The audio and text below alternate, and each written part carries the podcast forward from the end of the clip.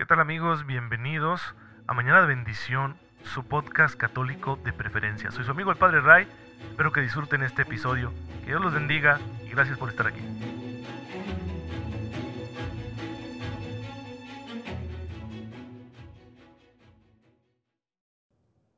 Muy buenos días queridos hermanos, muy feliz jueves eucarístico, bienvenidos a su podcast católico favorito Mañana de Bendición. Soy su amigo el Padre Ray, les envío un fuerte abrazo, un cordial saludo y mi mejor deseo de todos los días. Que tengan ustedes una fe muy viva para que descubran cómo la gracia de Dios ya está presente en nuestra existencia para que la aprovechemos, para que la pongamos en práctica, la apliquemos en los pequeños y grandes detalles de la vida que el Señor vaya a permitir en nuestro día con día. De manera que haciéndolo eso, haciendo todo con la gracia a la manera de Cristo, pues vayamos encaminándonos al cielo. El día de ayer no subimos el podcast, hermanos, muchas veces esto va a pasar por distintas razones. Ayer francamente fue por descanso, nos tomamos un día de descanso porque era justo y necesario, no sé si merecido, pero sí muy necesario. Y pues fue eh, el día de, ir a, convivir, de estar un poco más este, tranquilos, serenos, dedicados a la lectura, etcétera. Que es muy importante el descanso para todos nosotros, para mantener nuestra salud no solo física y emocional, sino también espiritual. Y además, pues cuando eres sacerdote, con mayor razón, porque el que tengas las pilas bien puestas para atender con paciencia y caridad a los fieles es una cosa de vital importancia y el descanso ayuda muchísimo a que tú te encuentres en esa condición. El día de hoy la iglesia está celebrando, entre tantos santos, al Beato Bartolomé Gutiérrez, poco conocido, pero es mexicano. Él nace en la Ciudad de México en 1580.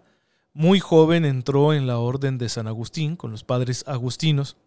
Ya siendo, ser, sacerdote pidió ser enviado a las misiones y fue enviado junto con Fray Pedro Solís, un gran misionero, a Manila, donde se encontró eh, laborando pastoralmente algunos años hasta que en 1612 se embarcó a Japón. Sin embargo, al año siguiente el emperador Taiko-sama expulsó a todos los misioneros y entonces Bartolomé tuvo que regresar a Manila. Sin embargo, después de algunos años, fue enviado de nuevo a Japón, donde trabajó 15 años de manera clandestina.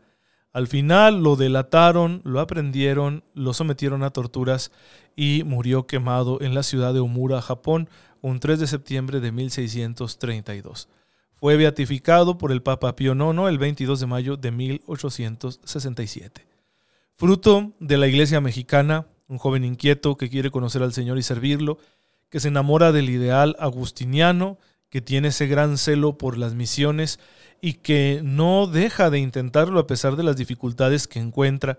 Y por eso, aunque hay en Manila, donde digo era un dominio español en aquel entonces, y por lo tanto el catolicismo se podía vivir en santa paz, pues ahí se dedicó a evangelizar, a hacer crecer a la iglesia, junto con muchos compañeros, pero él en su corazón seguía teniendo la meta en las tierras de misión, especialmente cuando los ya convertidos se habían quedado solos, se habían quedado sin sacerdotes debido a la persecución por parte del emperador de Japón, y que obviamente estaban viviendo su fe pues en medio de muchas dificultades, así que él quería estar con ellos.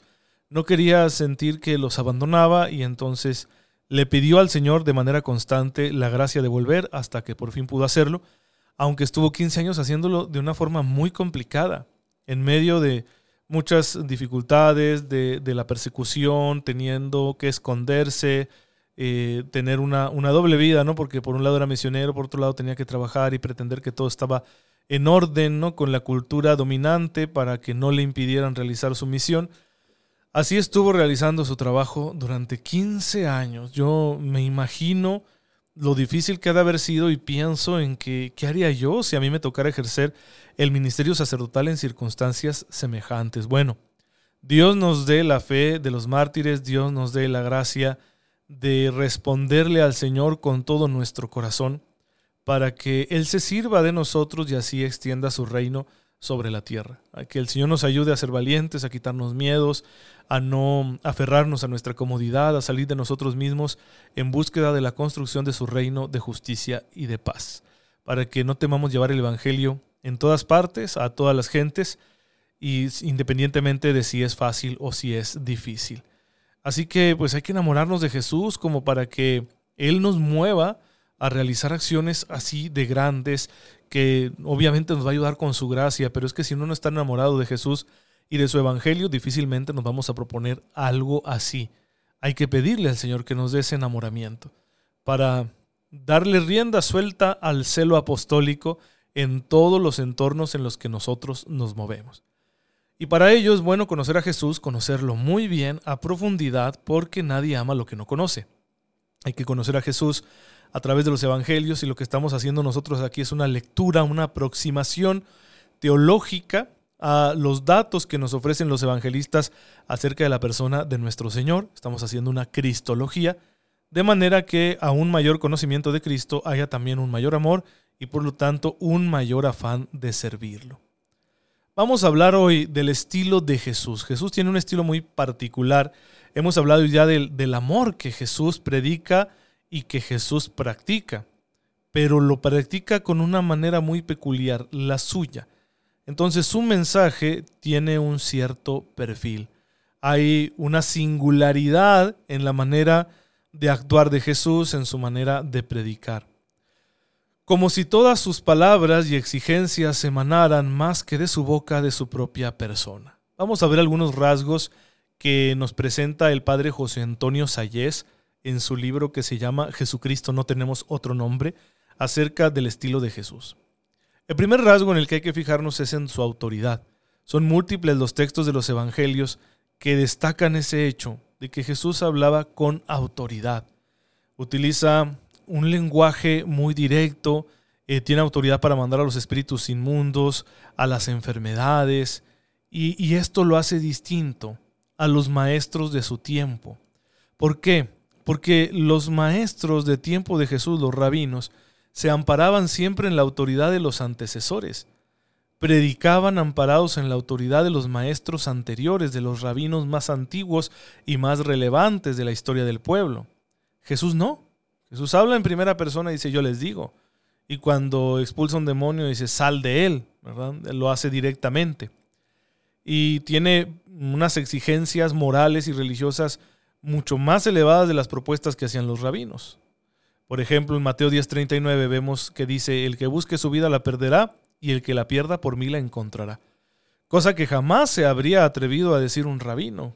Un rabino jamás habría dicho, síganme a mí para que se salven. No, no, él, él habría dicho, sigan los consejos que les doy para que se salven, porque estos consejos que les doy vienen de Rabital y a Rabital se los enseñó Rabital y así hasta Moisés. Y Jesús no, Jesús dice, síganme a mí. Es una locura, hermanos, lo que Jesús propone. Y o bien está loco y está proponiendo una cosa muy egocéntrica, o verdaderamente Él es el Hijo de Dios y tiene todo el derecho de exigir esa clase de seguimiento y de lealtad. Pues nosotros, los cristianos, creemos lo segundo. Sabemos que Jesús es Dios que habla con autoridad divina. También es muy particular el uso que Jesús hace de las parábolas. Los rabinos usaban ciertamente comparaciones. Sin embargo, las parábolas de Jesús son originales en su forma. Las comparaciones rabínicas siempre tienen como una función didáctica, en cambio, Jesús lo que hace es interpelar. De manera que quien escuche las parábolas de Jesús se va a encontrar ante la alternativa de convertirse o de negarse a la llamada. Es decir, son exhortaciones que aunque utilizan un lenguaje analógico, metafórico, invitan directamente a la conversión, a tomar una decisión, a hacer una opción. Por eso las parábolas no son solo relatos morales, son también invitaciones a la fe. Es decir, crean una vinculación religiosa con la persona que está proponiendo la parábola, que es Jesús. Lo vemos muy claro en la parábola de los talentos, que no debe uno reducirla a, interpretar, a una interpretación eh, de tipo meramente moral. La parábola dice mucho más. Nos está poniendo en relación con las exigencias del reino, con las exigencias de la predicación de Jesús. Ocurre normalmente que ante las exigencias que Jesús nos plantea, nosotros hacemos como buenos seres humanos, ¿verdad? Un cálculo de posibilidades, de pros y contras, y antes de decidirnos, como diciendo, puesto que las circunstancias son malas, pues no merece la pena trabajar. En otras circunstancias sí que trabajaría por el reino. ¿Sí? Es una excusa muy común que nosotros tenemos. Yo serviría al Señor, pero si tengo, tuviera esto resuelto o esto otro. Pero la respuesta de Jesús es no. Por el reino hay que trabajar en cualquier circunstancia, incluso en las más desfavorables. El reino lo exige todo, todo completamente. Por eso las palabras de Jesús siempre poseen ese carácter de una urgencia final, de apurarnos, ¿sí? de decirnos, ya, esto hay que hacerlo ya, no esperar mañana porque el mañana no es seguro. Por eso encontramos frases suyas tan exigentes como el que busque su vida la perderá, pero el que la pierda por mí la encontrará, Mateo 10:39. El que no está conmigo está contra mí y el que no recoge conmigo desparrama, Mateo 12:30. El que pone la mano en el arado y mira para atrás no es digno del reino de Dios, Lucas 9:62. El que no toma su cruz y me sigue no es digno de mí, Mateo 10:38. Ese es el modo de hablar de Jesús. Es algo nuevo, no se había escuchado a alguien hablar de esta manera. De hecho, por eso los sacerdotes, los escribas, las autoridades religiosas del pueblo judío lo rechazan, porque sienten que se está dando mucha importancia. No podría dársela si fuera un pecador, pero nosotros sabemos y creemos que no es un pecador. Es el Hijo de Dios, es el Verbo encarnado, por eso tiene toda la autoridad divina para pedirnos a nosotros una respuesta de ese grado. La gente, dice el Evangelio, se asombraba de su enseñanza porque hablaba como quien tiene autoridad y no como los escribas. Así lo recoge Mateo 7, 29. Los profetas a la hora de transmitir su mensaje decían, así habla Yahvé o vino a mí la palabra de Dios, etc. Pero Jesús nunca emplea ese lenguaje, él simplemente dice, en verdad les digo, yo les digo. Casi está diciendo yo les mando. ¿sí? De hecho, en algunas ocasiones la expresión mandamiento la va a tomar y va a decir, este es mi mandamiento. ¿Quién puede poner un mandamiento para los hombres sino Dios? Pues bueno, entonces Jesús es Dios. Jesús nunca emplea ese lenguaje, ¿verdad?, de los profetas ni de los rabinos, sino que utiliza la palabra amén, una palabra de origen hebreo que significa asentimiento, en verdad, en realidad es así, como ratificando, ¿no? Como ratificando las cosas, que la usaban los judíos sí, pero en las alabanzas, cuando ellos tenían una oración de alabanza, cuando ellos entonaban un salmo, eh, podrían empezar o terminar diciendo amén, como diciendo, te alabamos, ya ve, y esto es verdad, sí lo hacemos, en realidad es así. Eso es lo que venía a significar la inclusión de la palabra amén en una oración. Pero aquí Jesús la incluye en sus mandatos, en sus proposiciones morales, en sus enseñanzas religiosas. ¿Sí? Amén, amén, así habla Jesús, es decir, en verdad, en verdad les digo. Jesús habla en nombre propio, ocupando con su palabra la autoridad misma de la ley.